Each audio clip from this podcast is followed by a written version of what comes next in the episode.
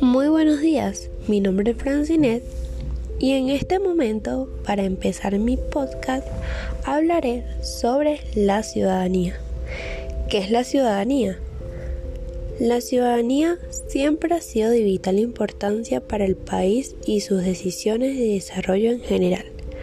Cuando la ciudadanía no participa en la toma de decisiones, la mayoría de veces las acciones del Estado son erróneas, llegando incluso a afectar drásticamente la ideología del país, sea directa o indirectamente.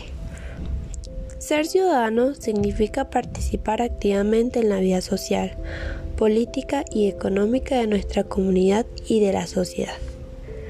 Nosotros, como ciudadanos, debemos informarnos sobre lo que sucede a nuestro alrededor para aportar ideas, promover y apoyar cambios, mejoras y expresar nuestras opiniones con libertad y respeto.